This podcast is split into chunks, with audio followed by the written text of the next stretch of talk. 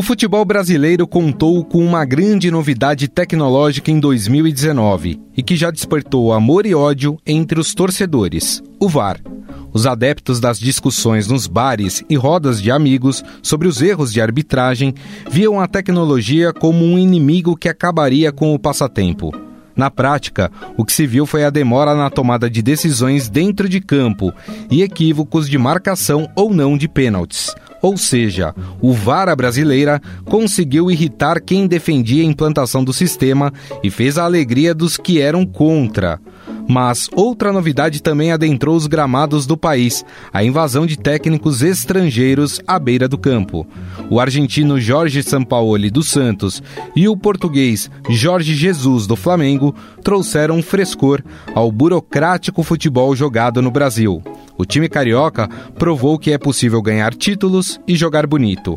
Com o bom resultado apresentado em campo, técnicos medalhões do país passaram a ser contestados e viram o mercado se fechar para o futebol defensivo.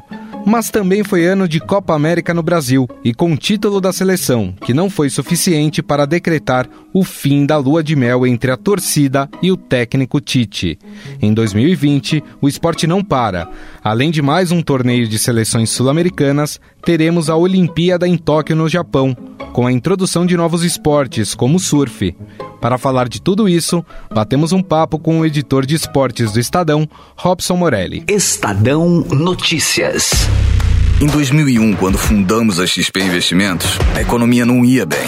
Tivemos até que vender o carro para não fechar a empresa. Com muito trabalho, agora somos uma das maiores instituições financeiras do país. É, aquele carro ainda vai levar a gente muito longe. Para os que acreditam no impossível, nós somos a XP Investimentos. Acredite, xp.com.br. Estadão Notícias.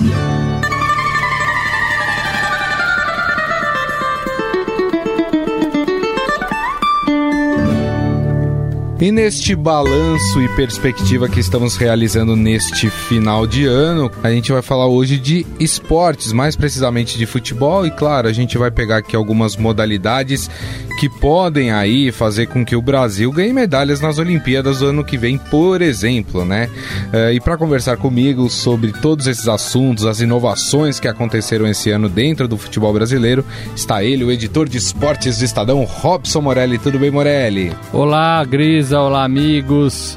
Bom, eu queria começar, Morelli, com talvez a maior inovação que nós tivemos no futebol brasileiro neste ano, que foi o tão polêmico VAR né? VAR que. Polêmico mesmo. que começou aí as pessoas querendo, falando, nossa, vai melhorar muito o futebol, mas de repente, né, o VAR virou meio que um VAR brasileira, muita reclamação em cima dele, né? Muita reclamação. Começamos a usar o VAR nesta temporada ainda sem o preparo devido. Aqui no Brasil é um pouco assim, né? Vamos começar a usar e ver aonde vai parar, né? e muita gente reclamou, muitos clubes, e na verdade a gente constatou depois de um certo tempo, é, a gente da imprensa, o torcedor de modo geral, os próprios dirigentes, todo mundo constatou que ora o VAR beneficiava é, um time, ora prejudicava, ora beneficiava, ora prejudicava. Então, assim, no frigir dos ovos, todo mundo tinha um motivo ou para aplaudir ou para reclamar. Né? Uhum. É, e a gente viu muito despreparo dos nossos árbitros, muito despreparo para usar uma ferramenta que, teoricamente, era uma ferramenta positiva. Né? Você tem uma imagem, você tem várias imagens e a avaliação daquelas várias imagens por um grupo é, de profissionais qualificados, é, você tiraria dali uma, uma resolução justa, né? Então, assim, a bola entrou, não entrou? Foi impedimento, não foi impedimento? Uhum. Foi pênalti, não foi pênalti? Foi dentro da área, foi fora da área? A punição realmente foi pro cara certo? Sim, não? Então, tudo isso parecia legal, né? Vamos parar de errar.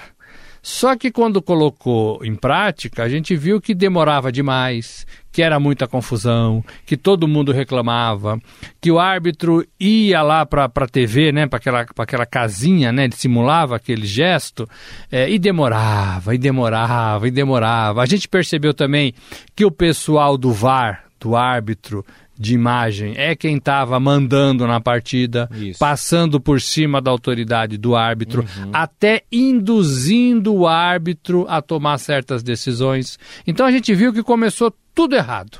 Né? E o que mais pegou, no meu modo de ver, para o torcedor foi a demora. Né? A gente teve partidas é aí, lances que demoraram até 5, 6 minutos para tomar. Isso, isso esfria o futebol. Não é futebol. Não, né? Não é. Aquele futebol que a gente estava acostumado a ver desapareceu. Uma revisão, ela demora um pouquinho mais. Uma revisão, ela demora um pouquinho mais. Na revisão, é praticamente impossível fazer em um minuto e meio. É, e ainda precisa de ajustes. A gente viu no final deste ano, 2019, é, a gente viu que é, as decisões foram tomadas um pouquinho mais é, com rapidez. Né? Demorava menos né? Demorava menos para tomar a decisão, mas ainda tinha aquele sabor de esperar a confirmação oficial para gritar gol. Isso é horrível, né? Agora, Morelli, fora o VAR, nós tivemos uma outra inovação, se a gente pode chamar assim, dentro do, do futebol brasileiro, que foi a chegada dos técnicos estrangeiros, né? Começou pelo Santos lá no começo do ano com o Sampaoli, que começou a apresentar um bom trabalho, as pessoas cresceram o olho, falaram, opa, olha, tem gente fazendo algo diferente. E nós, até o último partido, até este partido, eh, intentamos imponer uma, uma forma de jogar. E aí veio pelo Flamengo, que já era um clube estruturado, com bons jogadores, trouxe um técnico português. Sou um treinador como outro treinador qualquer em qualquer parte do mundo, não é a minha nacionalidade. E ganhou praticamente quase, né? Tudo. Ganhou Libertadores, ganhou Campeonato Brasileiro, né? Promete vir mais forte ainda para 2020. Uh, o porquê dessa mudança de filosofia dentro do futebol brasileiro a partir do trabalho desses dois técnicos, Jorge Sampaoli e Jorge Jesus? Aqui a gente tem que fazer um parêntese, não é o técnico estrangeiro que é a novidade. O técnico estrangeiro sempre esteve no futebol brasileiro, em um time ou em outro, uhum. em grandes times. O que mudou, no meu modo de ver, é, foi a mentalidade.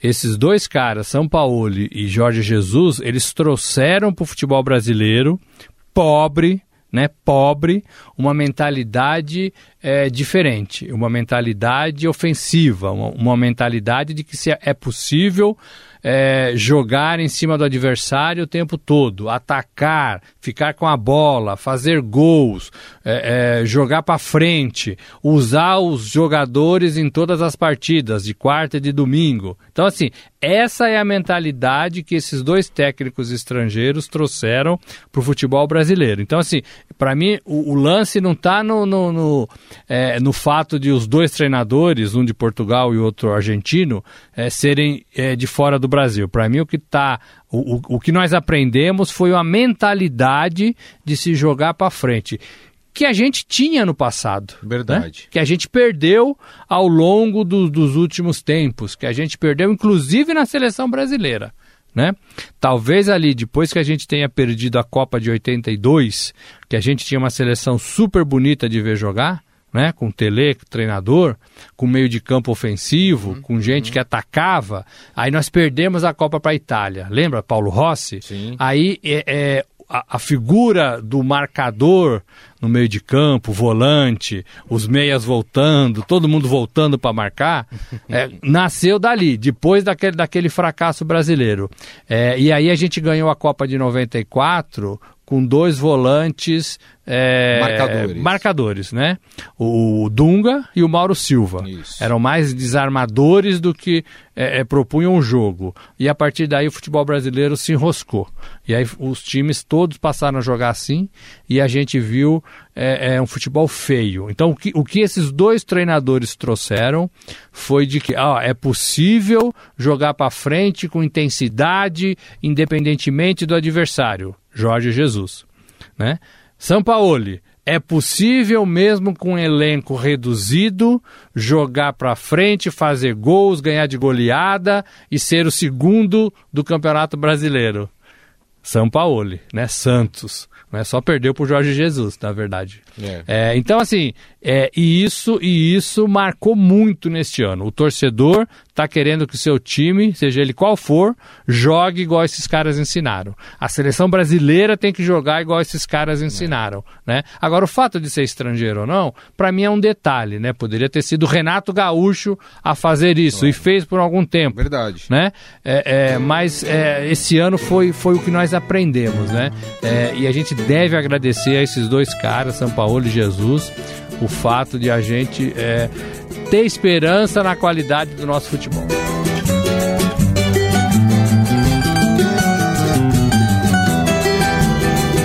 E outra coisa, né, Morelli? Passamos a contestar também o trabalho de alguns medalhões do futebol brasileiro, né? É, Filipão, Mano Menezes, Abel Braga, para citar alguns é, aí.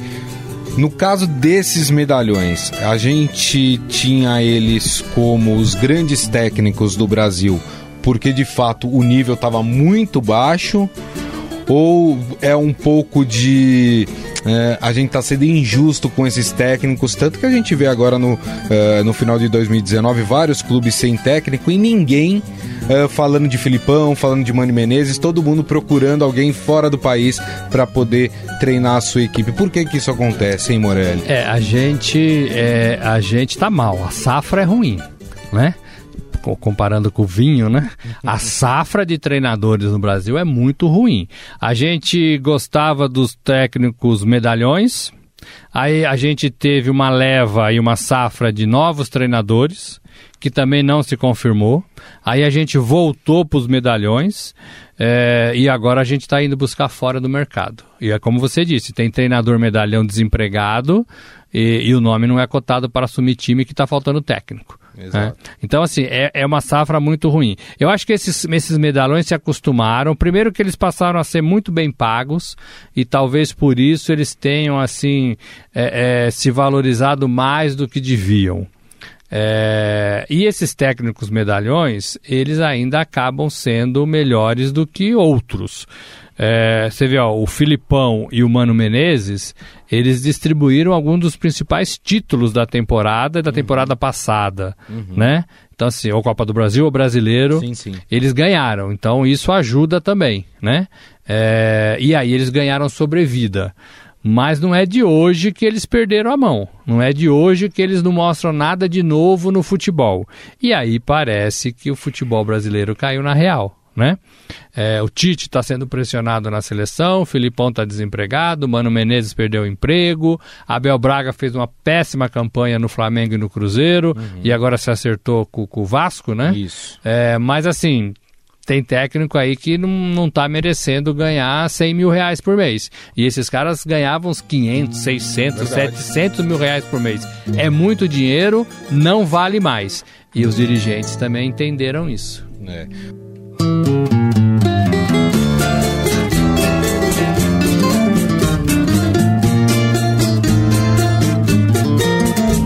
Bom, você citou o Tite aí, queria entrar no assunto seleção brasileira. A seleção que nesse ano de 2019 ganhou um título, né? Foi campeão da Copa América, apesar que teremos Copa América também em 2020, mas o Brasil ganhou a Copa América no Brasil. É, o Tite ganhou uma sobrevida depois desse título, porque já vinha sendo muito contestado.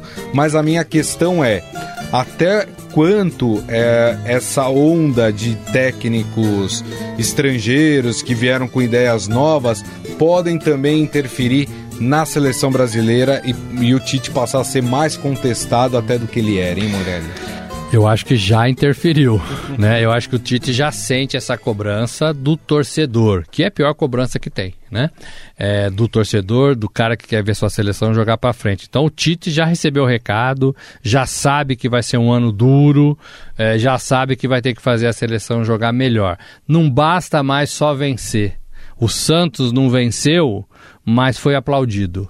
É, é, o Flamengo venceu, né? Então é, jogou bem e venceu, aliou as duas coisas. Uhum. O que o torcedor quer na seleção é que o Tite também faça isso, jogue bem, convença e ganhe. É claro que ganhou a Copa América, né? Todo ano tem Copa América, é, mas é melhor ganhar do que não ganhar. Isso. Né? Ainda mais no Brasil. Ainda mais no Brasil. Mas penso que o Tite vai ter que se coçar, vai ter que fazer esses jogadores jogarem mais do que vem jogando. Teve abaixo do seu padrão, do seu normal competitivo, teve abaixo.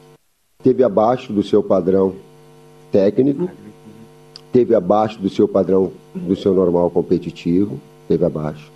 É, e olha que assim, todos os jogadores que estão na seleção, eles arrebentam nos seus clubes. O Firmino fez o gol do Liverpool na, na final do Mundial de Clubes. É. Jogou muito bem, poderia ter feito dois, três gols. Chega na seleção, ou ele é reserva, ou ele não joga bem. Tem algum problema na seleção. Né? E assim, o Coutinho tá arrebentando, Felipe Coutinho, tá arrebentando no Bayern de, de Munique. Isso. Chega na seleção, parece um menino tímido, né? Que não vai. É. O ano foi péssimo pro Neymar na seleção. O Tite vai ter que resolver o problema Neymar, né? que é nosso melhor jogador ainda, mas que está com a cabeça sabe-se lá onde, pelo menos este ano, né? Foi envolvido em muitas confusões, não serviu à seleção. Então, assim, são problemas que, o, que, que chegam ao treinador e que o treinador vai ter que resolver. A CBF vai ter que parar de marcar amistosos lá do outro lado do mundo contra, contra rivais que não oferecem nada para a seleção brasileira, né? Só desgasta o nome da seleção, o time, o elenco, né? É, só recebe mais crítica. Sim, sim. Então, assim, tem que rever uma porção de coisas na seleção. Pior, no meu modo de ver, em relação à seleção, é ano de eliminatória. Em março Exato. começam as eliminatórias para a Copa do Catar. Não vejo o Brasil, não vejo o Brasil melhor do que Argentina, Uruguai, Colômbia. Colômbia. Vejo um Equador enfrentando o Brasil, vejo o próprio é, Peru, né? Um Peru venceu o Brasil, inclusive um, num amistoso. Um Peru né? enfrentando o Brasil, é. né? É, a gente sabe que o futebol venezuelano cresceu, Verdade. Soteudo dos Santos jogou muito este ano, é venezuelano.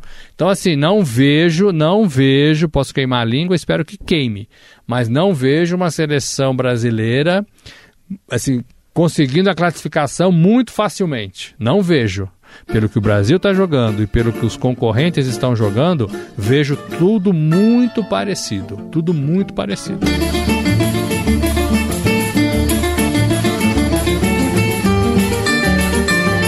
Antes da gente partir né, para falar das, do que vai acontecer em 2020, né, a gente já falou um pouco, tem eliminatórias, mas eu queria puxar um capítulo à parte esse ano que foi o Flamengo, nesse ano de 2019. É, o que explica o sucesso do Flamengo? A gente já falou muito do Jorge Jesus, mas outros fatores também explicam esse sucesso, né, Morelli? Sim, é, não é só o treinador, né? É, é, o Flamengo vem há três anos tentando chegar nas decisões. É, foi até criado aquele slogan do cheirinho, né? Isso. O cheirinho, e aí quando não, não, consegue ganhar, a torcida contrária pega no pé. Cheirinho do quê, né? Vamos ganhar tudo esse ano, pô. Chega de cheirinho. O cheirinho foi embora, tá? Mas o Flamengo, esse, esse negócio do cheirinho nasceu porque o Flamengo já vinha tentando se colocar entre os finalistas das competições, tentando buscar competições. Então isso é importante para um clube do futebol é, sentir o gosto da, da, proximidade de uma final, de uma decisão, da bola que bate na trave, né? Então e desagou neste ano, né? Aquele cheirinho de três anos atrás é, dessa vez se confirmou. Ganhou estadual, ganhou o Campeonato Brasileiro, ganhou Libertadores e foi bem no Mundial, apesar de ter perdido para o Liverpool. Né? É, então, assim, é um ano que assim, fazer parte das finais, se aproximar das finais é importante. O Flamengo fez um grupo excelente. Né, de jogadores prontos. Então o Flamengo também mostra para gente um caminho que não é você juntar 700 jogadores é, para formar um time, meio como fez o Palmeiras, né? Você tem que ter 22 bons jogadores, dois para cada posição. Isso. E o Flamengo fez este trabalho. O Flamengo é, arrumou a sua finança. Também é um trabalho que vem de três anos pagando as dívidas, pagando fornecedores, gastando menos do que, do que ganha e abrindo é, dessa forma é, é, a empresa Flamengo para quem quiser investir. Então conseguiu ajeitar suas finanças e conseguiu arrecadar mais do que gasta. O Flamengo deve bater na casa do 1 bilhão de reais na temporada 2019, né? É muito dinheiro. É. é longe ainda dos times lá de fora, mas é muito para os times aqui do Brasil. E aí entra bilheteria, todo mundo quer ver o time jogar, é. em qualquer parte do Brasil, não é só no Rio de Janeiro. Se o Flamengo vem jogar em São Paulo, muita gente que torce para outro time queria ver esse time jogar. O que aconteceu com o Santos também, né? É, Todo é. mundo queria ver o Santos jogar, porque jogava bonito. Então isso. isso vende, isso atrai, né? Os jogadores querem jogar num time assim. Ah, estamos sendo sondado pelo Flamengo. Pô, um time que joga bem, um time que tem um treinador bacana, um time que tem estrutura quero, quero assinar contrato. Né? O Flamengo só teve o único problema que foi, foi um problemaço, né? Que Isso. foi a, a, a, o incidente lá do Ninho do Urubu, né? Exato. A morte dos 10 meninos, categorias de base, meninos que foram mal cuidados, né? pela administração Morelli. passada e pela que entrou. E até hoje existe um embrólio aí para pagar as famílias, né? Não tem preço, não vão trazer nossos filhos de volta, mas só que a gente queria uma dignidade. É, então assim, é, o, só não tem um ano brilhante por causa desse episódio e por causa da conduta que o novo presidente teve em relação a este episódio. Meu modo de ver, tinha que indenizar todas as famílias, dinheiro capaz de fazer com que elas né, tenham um futuro, é, não é migalha, né, não é migalha, para dar exemplo até e para que não aconteça futuramente. É Foi o único sinão do Flamengo nessa temporada. Mas o Flamengo fez, de resto, no futebol, fez toda a sua lição é, de casa. E acho que leva é, para o próximo ano e para o próximo ano. E para a gente encerrar, né, falar um pouco de 2020, a gente falou de eliminatórias, a gente falou que vai ter mais uma Copa América, né, agora em dois países, Argentina e Colômbia, mas talvez o evento esportivo mais importante de 2020 são as Olimpíadas de Tóquio, né, Morelli? E o Brasil com chances reais de medalha em alguns esportes é, que não existiam até a Olimpíada passada, como por exemplo o surf, do qual o Brasil é, foi campeão, inclusive, mundial é, neste ano de 2019 com o Ítalo. Boas expectativas para o Brasil nas Olimpíadas, Morelli? Eu acho que as expectativas são as mesmas que a gente sempre teve, né? De média para baixo, né? Porque os times não formam, porque os clubes não investem, porque é muito difícil ser atleta de outras modalidades que não o futebol no nosso país. A gente sabe disso, falta patrocinador, falta campo para treinar, falta é, quadra, falta pista de atletismo, é muito difícil. Esses, esses atletas olímpicos, o Brasil deve ter em média aí 250 é, atletas é, para os Jogos de Tóquio, esses, esses atletas são realmente vencedores. Só por chegar numa Olimpíada, é, né? É. é e aí chegar lá, você vê toda a estrutura de outras equipes. É, falando em Jogos Olímpicos, duas questões importantes. O doping, né? É, a Rússia está fora, tá dos jogos por causa de doping, uhum. então isso é um problema sério que tem que ser levado a sério e tem que ser levado com muita responsabilidade. Acho que não pode abrir brecha, porque o espírito olímpico pressupõe condições de igualdade para todos os atletas dentro ali da pista, da quadra, e ninguém pode tirar vantagem é, disso, né? Uhum. Com substâncias proibidas. É, e o Brasil, gente, assim, o Brasil é bom no surf. O surf entrou neste ano, né? Na, no programa olímpico. É, Medina e Ítalo são os dois representantes do masculino. É claro que é. é. O Brasil vai defender o ouro olímpico, né? O Brasil em 2016 lá no Rio ganhou o ouro. Primeira vez que o Brasil ganha medalha de ouro no futebol. Isso. Vai defender. Neymar vai estar tá lá, provavelmente, né? É, então, assim, são coisas legais. É, o vôlei continua forte, existe uma esperança muito grande no basquete masculino e feminino, tomara que volte a ser é, é importante. A gente é forte na canoagem, né? a gente é forte razoavelmente no salto com vara, né? a gente precisa melhorar um pouco no atletismo, mas também vai ser um ano de Olimpíada. É, que algumas estrelas deixaram de competir, né? O Bolt, por exemplo, é um, é um cara é, no atletismo jamaicano que deixou um legado e todo é. mundo queria vê-lo, né? E ele não vai estar tá mais, né? O Phelps já não vai estar tá mais, Verdade. né? É, agora, vem gente aí, né? Vem gente nova. Estados Unidos tem um timaço, Simone ba é, Biles, né? Isso. É, é do, do, do, da ginástica. É, é super campeã, né? Super campeã. A natação dos Estados Unidos também é forte. O Brasil renovando também a sua natação. Uhum. Cielo, né? É, é, também não aparece mais, né? Que era o, o nosso grande nadador, Isso. né? César Cielo. Então, assim, são ciclos que se fecham e ciclos que se abrem para uma garotada a fim de, de competir é, e de fazer valer. Mas o, o, o meu sinão é para o investimento, né? Ainda é muito baixo o investimento no, no, na, na, formação de atletas que não o futebol no nosso país. É isso Bom, este é o editor de esportes do Estadão, Robson Morelli. A gente tentou fazer aqui um pouco do balanço do que mais importante aconteceu em 2019, já projetando também um pouco do ano de 2020. Morelli, mais uma vez, muito obrigado. O ano que vem já está aí, batendo a nossa porta. É isso aí. Valeu, gente. Um abraço a todos. Abraço.